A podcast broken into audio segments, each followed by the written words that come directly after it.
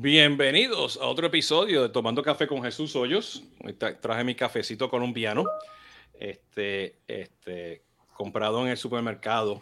No sé, no sé qué marca es, solo sabe la esposa mía. Pero ya saben, estamos regresando todos los viernes con Tomando Café y esto es una edición especial porque estamos, tenemos hoy pues este, al Chief Strategy Officer de, de, de Soho. Ya mismo va a hacer las introducciones y todo y ya voy a cambiar al inglés. Este, ya saben, estamos en LinkedIn, Twitter, este, eh, Facebook eh, y en todas las redes sociales. Y eventualmente esto va a estar este, disponible, pues, este, en. Este, ¿Dónde va a estar disponible? En los podcasts. ¿Ok? Y, y como todo, aquí que viene, supuestamente me está diciendo que tiene problema LinkedIn en poner el live stream. Si eso es verdad y me está pasando, bueno, luego lo posteamos en LinkedIn. So let me switch now to English. Uh, this is Tomando Café, drinking coffee with Jesus Hoyos. Uh, today, you know, it's a special edition where, you know, we're going to bring, you know, executives and VPs from each of the vendors. And I want to thank Raju for, you know, being here. Uh, of course, you know, I'm going to let Raju do the introduction soon. But Tatiana is here. She's going to be behind the scenes helping us with, uh, you know, with production, comments, uh, you know, posting, you know, uh, uh, you know, any messages and everything. So feel free to leave comments. And here's the disclaimer: according to StreamYard, they're telling me there is an issue with with Insta. I'm sorry, with LinkedIn. If you're if we are not for whatever reason live in, in, in LinkedIn, don't worry, we're gonna post days after after we're done in case that we have issues, you know. So, uh, Tatiana Alvarez, before you go, are you drinking coffee? Hi, yes, of course, I'm drinking Colombian coffee for sure. So welcome and welcome, Yahoo, Rahul, sorry, to this show. No problem. Thank no you. Thank you, Tatiana. Looking forward to this. Okay, Tatiana, see you like in 40 minutes, okay? Bye. Perfect. Welcome to 2022. Thank you, Jesus. How, how are you doing? Doing okay, doing okay. Can you tell everybody who you are? yeah, um, I'm Raju Vegesna. Uh, I uh, take care of a few things, and uh, in, including uh, the the Latin American uh, operations for Zoho. And uh, in the company, you know, we don't pay too much attention to ti- titles, so whatever it needs, so whatever it takes. Uh, yeah. But yeah, I think, uh, yeah, I've been with the company 20 plus years and uh, we, we've come a long way, but we still have a long way to go. Yeah, and you're doing a lot. You're doing a lot. So before we start talking about, you know, everything that you're doing and and and and the stuff that officially you can tell us, uh, are you drinking coffee today? Tea? Are you a tea coffee person? Just, no, I'm, I'm a coffee person, and as Tatiana was saying, I love the Colombian coffee. So I'm actually a Colombian coffee person myself. Ah, perfect. Yeah, I, you know, this is like I don't know my twentieth cup today, uh, and you know I'm, I'm addicted to coffee. You know, and and this is what I, you know, you know, you know, we've been, you know. Uh, in, in many events and everything. And you know, one of the things that I learned from you, you want to talk, you know, let's take a walk. You Yep. know, so uh, I like to take a walk with coffee or take a walk to to get the coffee and then come back and then uh, that's it. That's the meeting. Yeah. You know, so that's Yeah. that's the meeting. We do the same too. We call these uh, walk and talk sessions. That's my preferred preferred format too. Yeah, that's perfect. I love I love that. I love that. Unfortunately, because of COVID, now we cannot do it. It's, it's, it's Zoom and talk, you know, or you know whatever is the, the video you're using, you know. Uh, everything is remote, but hopefully we hopefully sooner, uh, very soon we can come back to that, you know, to, to the walk and talk, you know. Really, So- re- really looking ahead. forward to it. Yeah. Yeah.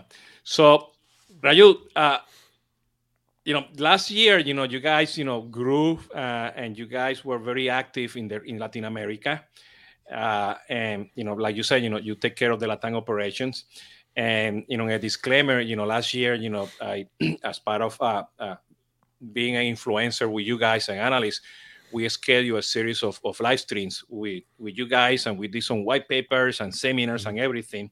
And at the same time, you know, uh, you know, we use Zoho as well and we implement Zoho, you know, that's the Solvi side. And and you know, plus we do other vendors as well.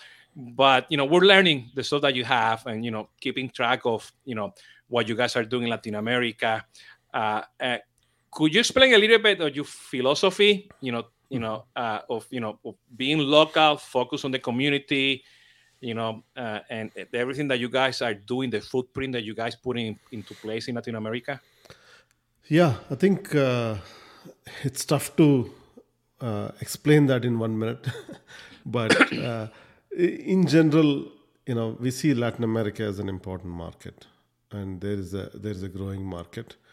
As a company headquartered in India, there are a lot of similarities between Latin America and India. Similar cultures, that's an important part. Similar demographics, you know, 29, 30, median age uh, demographics and whatnot. Similarly, growing set of uh, countries. And uh, more broadly, there is an upside. There is an upside, meaning if you look at Latin America, uh, population wise, Latin America has about 8% of global population. But if you look at GDP contribution, you're looking at maybe you know 5.5, 6. That means there's a lot of upside. I am bullish on the Latin American market where you know if you double, there's still going to be a lot of upside. So, you know, we see Latin America in a similar state as in India, which means we're going to invest a lot. And we have been investing a lot. You know, last time we met, uh, I think maybe a couple of years back, pre-COVID, right? Uh, I think yeah, it was pre-COVID. 2020. We had about 20 people in, in our Mexico office. Uh, now we have 80 people during during COVID. That's a 4x growth during COVID. Uh, last time we spoke, we did not have an office in uh, Colombia. Uh, now we do, and we're expanding there. And second half of this year, we'll be able to, you know, expand there. I guess getting the one of the side benefit of it is yeah we can get some good coffee beans from Colombia directly. Exactly. that's true. That's true. And, yeah. and, and, and but when you say Mexico and Colombia, you are not you know you are you opening offices not in Bogota, not in Mexico City. you are no. you're in in, in this the small towns, little places, no? Second tier towns and uh, things. Generally, what we like is, you know, companies tend to set it up, set up their business in big, uh, big cities and whatnot. So that pulls people out of their hometowns, leaving their their family they they travel to these big towns and then settle there. We generally don't like that that approach. In Mexico, for example, we are uh, we have an office in Querétaro, and uh, you know in, we'll have in the future we'll have offices in a couple of locations outside of Querétaro. We follow a hub and spoke model, so Querétaro will be a hub and then there will be a spokes, which means we'll have smaller office in nearby places like Zipaquira or San Juan uh, and, and, what surrounding places out there. The same way uh, uh, uh, in in Colombia. In Colombia, we are doing it in Chia. Chia is where we'll have our uh, main office. Actually, uh, and and Zipaquira is in Colombia. Actually, in in Mexico, it's going to be in Tequis, Tequisquiapan. So like that, you know, we pick, pick a hub, and Chia is going to be the hub, and then you know, Zipaquira and a few of those will be our our eventual folks. But there's a long way to go. Uh, but that's our philosophy. They're inviting you to visit uh, Merida and Yucatan. Yeah, so, yeah, my, we, we have to eventually. Uh, yeah, so so that's funny because you mentioned Chia. Uh, Tatiana is from Chia. Oh, nice, nice. Yeah. Well, yeah. Uh, actually, from our sister division, uh, Manage uh, we have 15 employees in uh, in Colombia already. On the Zoho side, we are expanding. So Chia is going to be our hub in uh, Colombia. Perfect, perfect. It's an interesting approach, you know, because everybody's focusing on the big cities, you know, and and you know, and, you know, and this is something that already been mentioned, but I want to reinforce the message, you know, that you know your main focus is you know to to be local, you know. And sometimes being in a big city, you are not local. You are you are just to that city. yeah, and, and end of the day, what are you doing? Are you as a company taking advantage of the talent or are you contributing back to the community, the local whatnot, right? In other words, if you're part of a community, are you a liability or are you an asset? That's an important question to ask. We want to be an asset to a community. That's why you know we generally don't go to a city and say, "Hey, we want some property taxes cuts and some incentives and whatnot." We don't do that. We want to be an asset to a community, not a liability. An asset meaning training the local talent, you know, improving the productivity of the local talent, and making see and, and, and contributing back to the community. Those are all various aspects to what we do. It's a holistic approach to it. As a private company we have the freedom to, to go that route. Yeah and and this is something that i mentioned before and i do remember a couple years ago when you guys put you know a, a map of your zoho offices you know? And yeah you have you know your main offices in the united states and then you have a bunch of logos you know mm-hmm. everywhere. And i went wow hold on. This is unique, you know, because that's when I realized, you know, uh, you know, Zoho is is a company who's coming from outside the United States with understanding the nuances and the peculiarities of Latin America and other countries, you know, and the approach is totally different, you know, from that from that point of view. And I think that's that's very very unique from you guys, uh, uh, and, and maintaining, like you said, you know, when you go in, you're an asset, you're no liability, and and I think that's refreshing. that's extremely yeah. refreshing too. you know, and when you typically in, in this um, more broadly, what you see is companies coming in, setting up in a market, trying to make a profit in that market, and and shoving you know the profits back to wherever their headquarters is. You know how about a, a, new newer model where you know you you invest back into the local community you invest back in developing the market developing the community developing the employees productivity and whatnot. So that's i think long term we believe that is the that is the right approach. Yeah i've been told that i have an echo. I don't know do you hear echo from my side no not my no side. okay yeah i I hear something, but I don't know. I, I have all the windows closed, so hopefully that goes away. Uh, so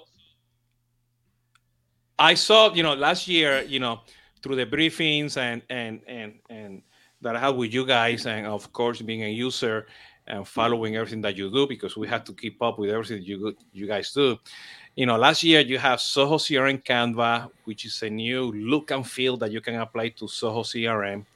Uh, you have you know, uh, you added like four or five different applications and services to Zoho One. Uh, you, you know, uh, introduce a, a, few things with Zoho Creator.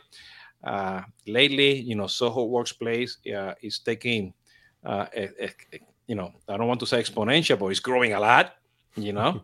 Uh, and and of course, you know, you came up with something, you know, some sort of a Zoho for for families, you know, and and you know there's a bunch of other stuff that you you've been doing you know? You know what can what can you tell of what happened in 2021 you know and how you're moving towards 2022 uh, if you if you ask me to recap every single release that was that was done in 2021 i won't be able to do it frankly at, at some point you lose track of because so many things are happening you know, late last year we were looking at the list of things that happened, and then question: Is this really last year? It feels like a long time ago. A long time ago. A long time ago, but uh, you know, we've been pretty productive, and there are, as as you said, four or five new applications that were launched. But it is not always the new applications; it is the enhancements to existing applications that make a huge deal. And a lot of our applications did go through these things, as you rightly said Canvas in uh, in Zoho CRM is a completely new new way to customize the CRM. Zoho One, we took an important step towards the final direction that we want to go. Like Zoho One started as a, a bundle of individual applications. Now Zoho One is moving towards itself being a product. So Zoho One as one is the direction it's going. That involves a lot of other things, and we have taken a good positive step in that direction. So, and there are a ton of subtleties in each of these. Similarly, you know, recently Zoho Workplace went through a few things where uh, we have added a ton of things and privacy centric model and whatnot. But in general, uh, these are all uh, common things. A, good way to look at it is every year we kept on adding three or four apps at a minimum, and and that's how you get to 50 plus apps in the last you know 15 years or so and uh, we'll keep going. Uh, I, I, if you say how many apps will we have five years from now, I will not have an answer. In fact, three years from now, I will not have an answer. But one thing for sure, we'll keep adding and we'll keep improving our existing apps. So, you know, we have a question here is, you know, what is your strategy after the pandemic? And, you know, I saw that process, but, you know, and, and probably, let me rephrase the question. You know, what is your strategy during the pandemic. you know, because yeah. it's still going on, and, and you know, you, you, know how you guys adapted, how you guys, you know, came up with solutions. You know, because you guys work quickly to do stuff for schools. You know, uh, a bunch of stuff you guys did. Could you elaborate on that? Sure. The first thing is one Zoho runs on Zoho. We were we run our entire business on Zoho. The moment we decided we are going to go work from home, it took us maybe three or four days to completely go work from home. Uh, that's it. So that was a, a big change, and it happened right away. From then on, it was adapting to various changes that are coming. You know, adapting to people having to take time off during you know because they were affected by COVID and working from home and, and, and, various other things. Actually, for us, working from home became pretty easy because the tools were already there. Now it's a, it's all about psychological adjustment, working, and hiring. Because hiring, how do we hire uh, and how do we onboard? You know, prior to the pandemic, our entire onboarding and training is learn on the job. You know, seeing the person sitting next to you and learning from them. So our entire onboarding used to be maybe four, four, five hours. Now it's more like four, five weeks. Uh, we had to bring, you know, make a, make a significant effort. So those are all various changes that happen. What we noticed is the personal productivity significantly went up. I became a lot more productive because I'm not on a flight every every week, right? And I'm spending time in front of the computer. But collaborative productivity went down. The casual discussions you have, the casual influence, the grooming you do with some of the new employees, this time you spend with the team you cannot put a, a, value or a productivity score on it. I I think I consider that equally important, as equal as a personal productivity.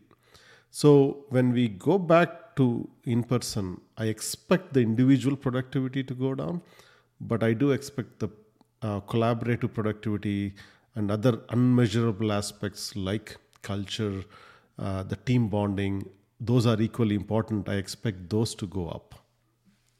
Yeah, eh, eh, let me tell you a story here. I did a webinar in Spanish uh, uh, for Emeritus University in Mexico, uh, probably 30, 60 days, you know, right after the pandemic.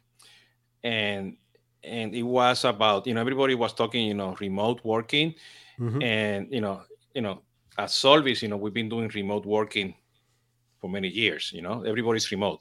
Mm-hmm. And, and and like any typical you know small business or enterprise, you know, we have we have Asana, we have Google, uh, we have a Slack.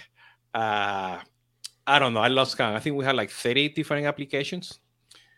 Okay, so when we started looking into making the change, you know, we started, you know, implementing Zoho One, uh, and we started with Zoho projects, Zoho uh, Agile you know then we look at, at the different other applications and and when we when we're starting to looking back you know and and your integration that that is already you have with with office uh it turned out to be a collaborative tool mm-hmm. so the the webinar was about that how we move you know for using all these different tools and connections and you know everything get lost and everything to go and it you know it, it was easy, but you know we had resistance at the same time. But still, you know, it, it wasn't working remotely. It's, you know, the collaboration that we, that we have as we work together. And I want to make that point because, you know, Zoho One, the way I see it, you know, as a customer engagement ecosystem, which also could be your your operation, you know, your system for the whole operation of your system of your of your company. I see it as a collaboration tool. Yeah. Because because you know the connectivity that you have between the applications give you quick access of the small data. Understand the small data quickly, you know, be able to do you know things quickly, you know, making sense, and that will help you collaborate versus sending that to another application to do analytics or export to Excel or you know PowerPoint and so on, or have you know 200 applications to you know integrate to one CRM.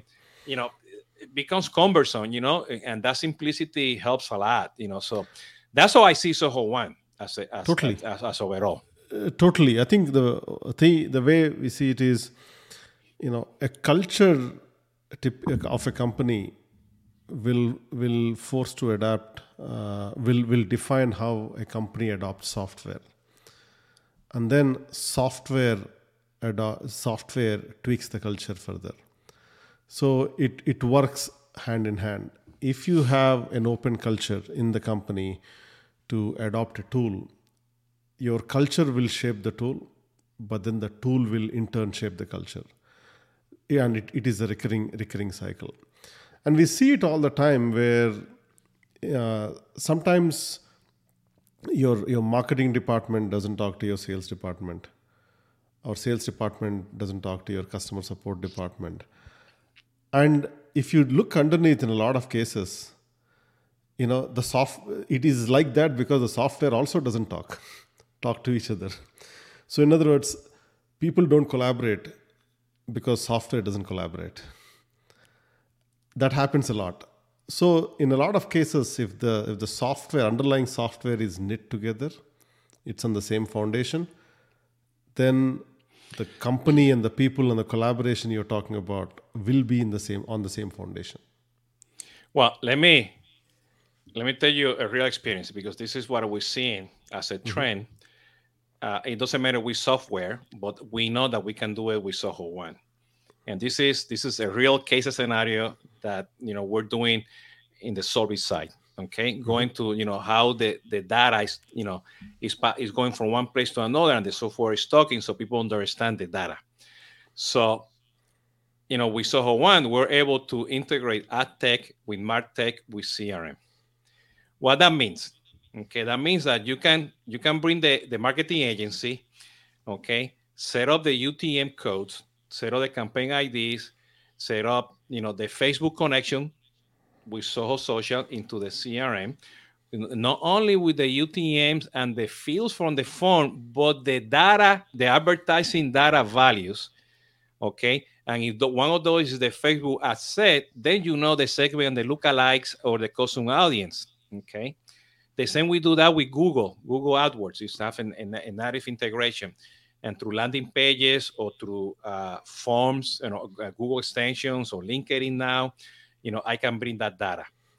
So so you take that data and then you push it to the opportunity okay? And then between you know by the time that you push the data to the opportunity you do all your emails your whatsapp you know your scoring your nurturing your journeys whatever you need to do. That, that will be the marketing part of it but then you start listening all those signals open emails phone calls whatsapp you know and all in all within the crm system you know connected Knowing, uh, uh, this is something that I, that I sometimes I forget to, to mention. It's not integration; they're connected connected connected, you know. And then that's very simple. You create a view, you know, at the opportunity level, or you're doing e-commerce, you can do that as well with e-commerce, you know. Uh, but you can see the data right there. You can see, you know, how is the performance of that inbound marketing campaign, that blog with the UTMs, with the Facebook data, with the Google data. And you can make decision. You know what? That ad spend that I'm doing on Facebook, we need to just increase it because we're getting some really good qualified leads that inbound marketing that we're doing with the blog, you know, we need to change it. It's not it's not giving us traffic. You don't have to wait, you know, for the agency to give you the presentation, you know, and do it. And you know the funny part, not only people understand the data, people start, you know, uh, you know, doing the drill downs. You know, I have you know customers that the agencies logging into so, and they do create their own marketing reports based on the ad spend on Facebook and there's like voila and then you see marketing operations and you see sales operations or revenue operations talking to each other because they And see the same you- data. And if you go one step further, and that is where uh, going, where tie it with your your back office system, like an accounting system, you know how much you spent, you know how much you made, and all of those will, will tie in, and, and, and it keeps going. And uh, the, the the paths that customer comes in is uh, varies, but the, but these are critical. Every business has customers, every business has employees, partners, suppliers. How do the uh, all of these connect with each other? Connect Yeah, is the that- keyword. Connect co- connect is the keyword. So so saying that, you know, uh, uh, how how you guys are doing with Zoho Creator because Zoho Creator is unique. You know, uh, is is included, but also is is is a solution that you can build applications, low code, no code applications. Okay, and you know, you can create a business model with that. You know, on in one of the live streams that I have to, you know, with you guys from from Mexico, in Querétaro, they were explaining this pizza place that created delivery application during the pandemic for with Zoho Creator, you know, and the revenue was coming to him, not to Uber, you know. So uh, how you see that local code, no code? Because you know you're getting good reviews, you you know you are now in all those quadrants and everything. How do you see that growth with Zoho Creator as a tool, you know, for local no code? In the next couple of months, we have a major release coming from for Zoho Creator, where it's, it's going to take another level. Number one, Creator is popular as is, where we have about 5 million applications created on the platform. Five million? Yeah, a little over 5 million, but let's just say 5 million. Wow. and it is doing really well a lot of you know interesting use cases that are very very unique and it meets the needs what we are doing is now taking it another step. One the low code no code part no code part will keep getting better. No code part will also keep getting better. Then there is a pro code part through our catalyst is being integrated which means if you're a professional developer you may have written some scripts on python and you may be hosting on aws well you can bring it over and post it on catalyst and integrate that into your into your application like your low code application which is anyway in turn integrated with your business applications and whatnot. So let's say you create that custom application. Within zoho 1 you can treat that custom application as a first class citizen which means you can deploy it you can provision it you can give permissions and it'll show up in in the sidebar and then you can use it like any other any other first class uh, application that you see. So these are all changes that are going on. And of course on top of it uh, mobile application creation is something that is possible using creator. Create a mobile app put it to put it in app store or or you can provision it onto your device. Now zoho one has mdm you can use our mdm capability to to push it to various A, mo- a mobile, mobile, mo- mobile device management, no? mo- mobile device management, mobile application management, uh, and, and pushing applications to mobile devices.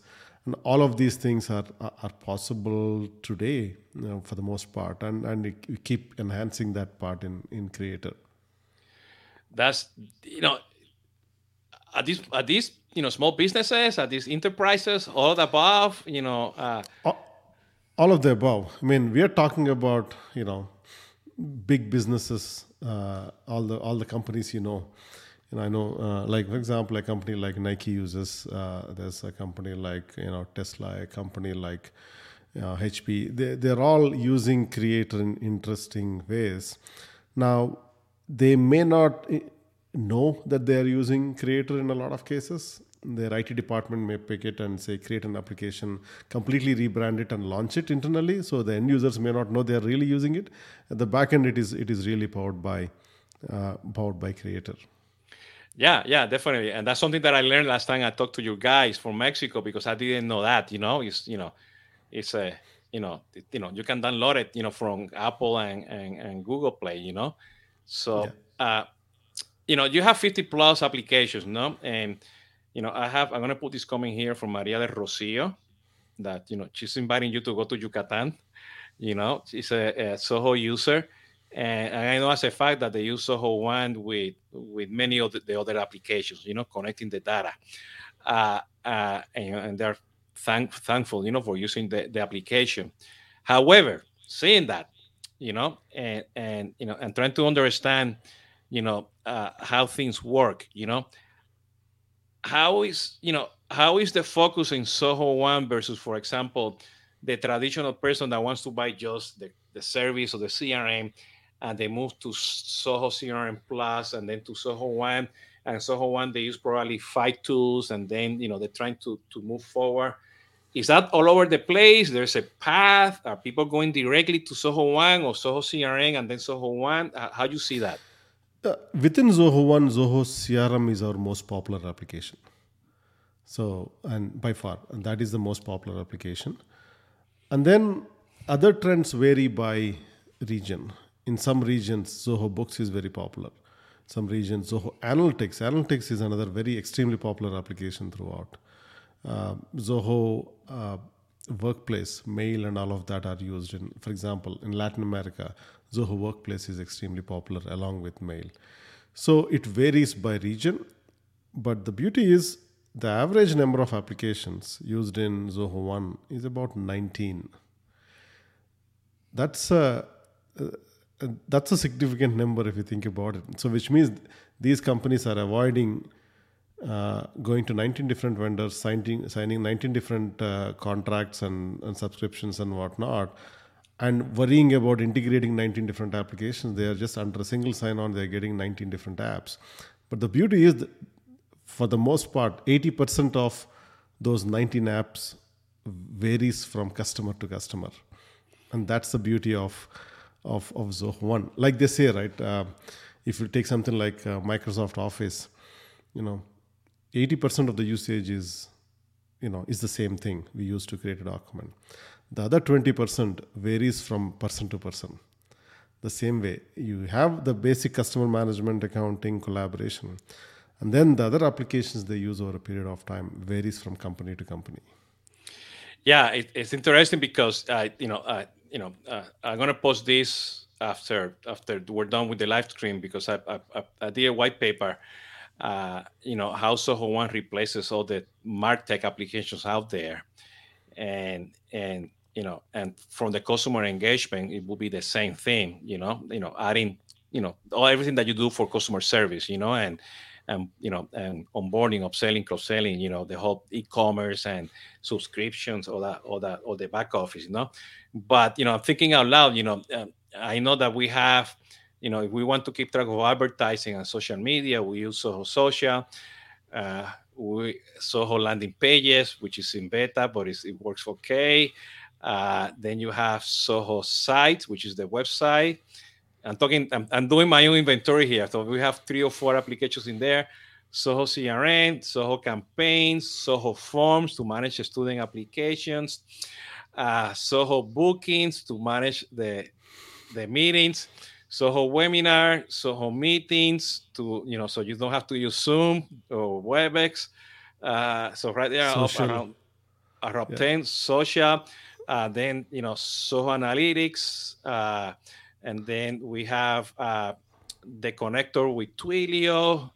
Uh, so right there it's like 12, you know. So and, now, and now, then... now, now I need to catch up to, to 19, you know.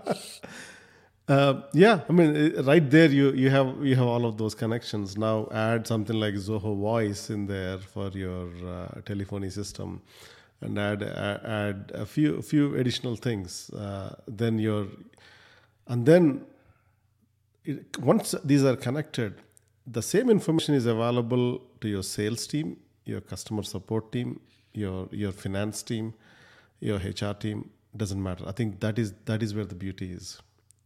So uh, let me let me go back to, to Maria here. She, she's on fire. She's she's putting a lot of comments in here. You know, uh, sometimes you know, you know, and going back to what you mentioned about you know uh, being from India and you know going after the Latin market. You know, uh, you know, sometimes you know when the traditional vendor who's building software in the United States, you know, those are best practices and standards for the United States and, and other you know uh, countries. But whenever you bring that to, to, to the reality of Latin America, sometimes that, that doesn't even fit to the budgets and the necessities of a Yeah. enterprise to Yeah. begin with. But then the reality is that we have micro and small, medium-sized companies that could be any company in Latin America, and you guys, you know, ha, you you guys ha, you guys have a fit for that, but at the same time, you guys have a fit to go after, you know, uh, uh, the enterprise as well. Totally. I think that's an important, very important aspect, uh, which is the economics matter as much as the technology. And, you know, and then there is a philosophy. So, as I often say, we are at the intersection of technology, economics, and, and philosophy. But the economics are such an important part. In US, for example, majority of technology companies are created in US where the per capita GDP is say one of the highest, right? 60, 65,000 dollars. But that is not the case in Latin America, where let's say an average per capita could be around say $10,000. In India, it is $2,000. If it is, if we are able to serve the Indian customer and be profitable, we'll be able to serve the Latin American customer, the, the African customer, the US customer, and bring those prices to global. The reverse is, pos- is not possible. Reverse meaning if you price, let's say, your software at $100 a month, can you make a profit at $10 a month?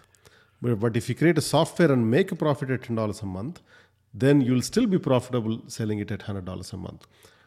But that is the model, and that economics is an extremely important important point, and and we understand those economics. We know we can charge maybe three, four, five times the the price we charge for Zoho One. But the problem, if we start doing it, is our expenses will automatically go up, operations will automatically go up. We will be able to serve the customers today, but will we be able to serve the customers 10, 20 years from now, like from a Nigeria, which is going to come up with a median age of 19 and still make a profit? That's where economics play a significant role in this, and we play very close attention to that. Uh, this is something for me that I'm very critical to the other software vendors, uh, and and you know whoever is listening to us, you know, you know, you know, go back, you know, whatever five minutes and listen again to what Raju is saying because it's extremely important. Because that economic model, you know, when you build a, a tool in, in in you know in United States, you know, that's that's the economic model, and then you you you try to translate that into Latin America, and then you start going into you know different edition of the software, discounts, you know, the, you know the you know trying to figure out and match you know the the local currency, and and you know then then what you're selling doesn't match, you know, uh, and and this is something that sometimes bothers me, that you know when companies you know are doing product management you know they don't have the right people in, in building those products. And i know as a fact that you guys have you know uh, spanish speaking people working with for example with Zia which is your your AI you know to make sure that you have uh, all that in, in, place. So you know that's the inclusion that you have in there i think is really important and i think you know the company need to start under need, they need to understand that. I mean, absolutely. The economics the economics are extremely important. You know last year uh, in 2021 to give you a different example in a different industry uh, gm and quit indian market. A few years before that uh, ford quit indian market because ford couldn't figure out how to make money in, in indian market. And and that is likely the case in in various other markets out there. But it is easy for a, a, country or a company that gets the economics right for a developing country like Hyundai or, or, Kia or, or Honda or some of the Japanese companies to, to serve some of the, the richer countries, developed countries. It becomes easy to go up, but coming down, uh, serving uh, a country with low per capita GDP becomes a challenge. And across industries, that is true. Yeah, you know what, and, and, and, this could be another topic someday. You know, I don't like to use the term developing countries or, or emerging countries. You know, I think you know, uh, you know, it's you know, you know, the traditional emerging countries that are doing some some cool stuff with technology, and we can see that with India, we can see that with Brazil, we can see that with Mexico, all the fintechs and all the unicorns that we see in the region that you don't see those in Latin, in, in the United States. You know, you can count them. You know, but in the rest of the world, there's plenty of those. You know, plenty baggage. of those. Of, yeah, baggage. They Yeah. have a lot of baggage. yeah, they do. So I, we have another like five minutes, and you know, and what's let me see. Let me go back to the comment. I think it's Adriana. Okay, like I told you, man, she's a super, a super user of Zoho, and and you know, I'm about to ask you these questions anyway. You know, uh, and you know, feel free to say whatever you can say or whatever you cannot say. You know, so you know, I know you have Zoho campaigns. You know, and you know, to to make sure people understand, Zoho campaign is the email marketing tool. You know, tightly integrated, and you guys came up with a new integration uh, uh, uh, early this year or, or late last year. You have uh, Zoho Marketing. Okay, there used to be Hub. Now it's you know Zoho Marketing Hub. Uh, and then you have you know a bunch of other things that I still believe are part of the Martech. You know, so how how you see that roadmap of of, Sure. of your marketing tools and, and and the CRM? If, if you look at the, the strategy here, we want to offer a tool for every marketing channel. That's the key. For every marketing channel, we want to offer a dedicated deep tool. Website is a marketing channel, so we offer Zoho sites. Social media, you know, YouTube to Facebook, Twitter. So that's why Zoho Social exists. Pinterest, Pinterest, media. Pinterest. Pin- is that the- Pinterest. We recently added Pint- Pinterest on that, right? So that so that's a and and then others like WhatsApp are all coming. So so that's a that's an important one. Those social media, and then there are other aspects like events. Whether it is a, a webinar or a physical event, we have backstage, we have webinar, and and then se- several other marketing uh, like landing pages google adwords integration to whatnot right? So you have for every channel that we have uh, we have a tool a dedicated deep tool. To pull everything together there is marketing automation. Previously called marketing hub we are renaming that to marketing automation where you pull all these marketing channels together and orchestrate you know a good your, your marketing campaign now we are saying, why don't you combine all of this and offer it as a package? So we are launching Zoho Marketing Plus on that front. You'll hear more about it uh, on that front, which is a suite of all marketing applications offered together. That all of these tools will not only talk to each other, but will talk to our CRM thing, CRM app, app as well. And once it talks to your CRM, uh, then you know that information will flow to various other applications as well. So how how you see how you see Zoho, you know, in 2022? You know, 50 plus applications. You guys doing a lot. You guys are everywhere. You know, uh, you have a good niche. You know, uh, in the market out there. Uh, you're getting recognitions everywhere. Not only pricing recognition, but brand recognition. You know, uh, you know, you know, depending who you look at it, you know, you compete with everybody, and you don't compete with everybody. You know, uh, how how you see the, the 2022 for you guys? Uh, there is an internal and external. Internally, we are laying the foundation. We have an excellent team in, in Mexico, and uh, we will be doubling down on that. We'll be expanding to Colombia and uh, this later this year, and then hopefully next year in Chile. So we'll keep keep keep expanding internally. Externally, on the product side, you know those improvements on the products will keep coming investing in in local region meaning in the product supporting all, all the local local aspects for example uh, later this year you'll see zoho books mexico edition launch that'll be our first one that will integrate with the e-invoicing and whatnot. We, we started supporting payment gateways and all of those coming. Then there are other other aspects which is raising the brand awareness of zoho. We have our first uh, spanish ad ready internally. We are looking forward to running some marketing campaigns in, in the region and we are going to be raising and running ex, you know several marketing campaigns in the region now that we have a foundation we will have we'll do a marketing campaign. One of the reasons we didn't do marketing campaign is when a customer calls we don't have enough people to pick up the phone. So we had we had a reverse problem. So now we are building the teams we are laying the foundation and now we'll be doing marketing and then keep expanding the teams. Yeah, and, and something that I you know that i've seen you know you know uh, being a, a witness to this, and the same with you know uh, you know the service team. You know when we uh, contact support, uh, uh, you know Mexico or or you know I don't know where you have your support team worldwide. Uh, we feel that we're having a conversation you know uh, uh, uh, and and you know yeah you open a ticket but you get a conversation you know and you guys you know you, most, most of the time you guys are you're there it, and by the way let me put this we're, we're have actually this this is true. Let me rephrase this. We start with the conversation and it happens the conversation turns out into a ticket. Yeah. You know so that that's it that's the, let me rephrase that because no, not everybody's doing that you yeah. know? And this is with the regular the regular you know purchase of of, of, of zoho one you know? Uh, there is a there's an important aspect there uh, Jesus, which is generally um, in, a, in a typical organization a person's performance like a support person's performance is measured by the number of tickets they close. And right the more you close the better you are is the perception. We try to avoid that. It's not the number of tickets you close. You know are you you know keeping the customer happy is a measurement. There's no easy way to measure it. That's why we, we don't place too much importance to to that measurement.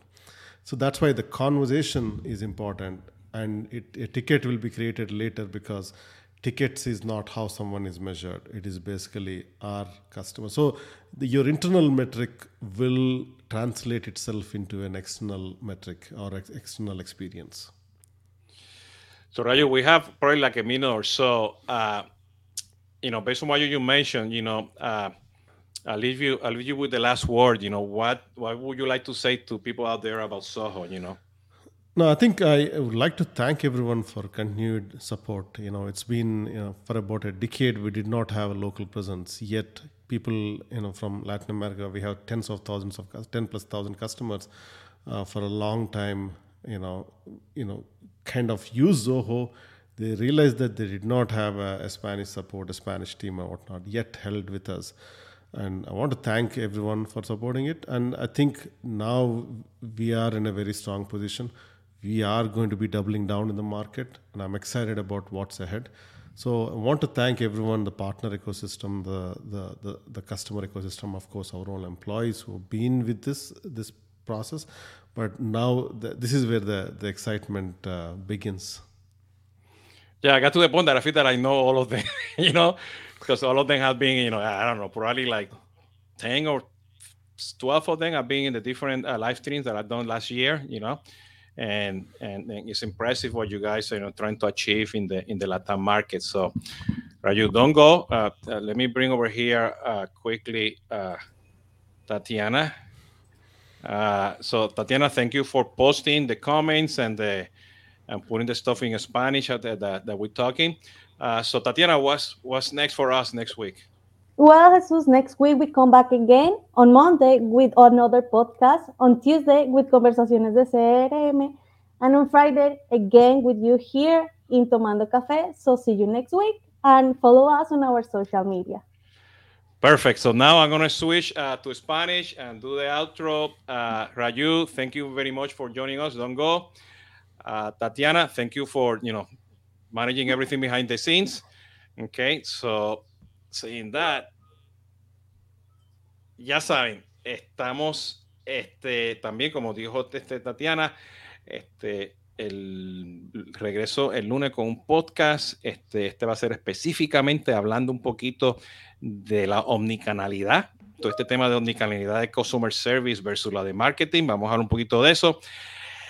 El, el, tengo a John Reed el Tuesday, que él es un súper experto de este, tema de B2B, este, con CRM y ERP. Vamos a estar hablando con él también. Ese va a ser como a las 3 de la tarde, no va a ser a las 1. Y el próximo proveedor, no, estoy por confirmarlo, pero sí va a estar disponible también para este, la semana que viene, ¿no?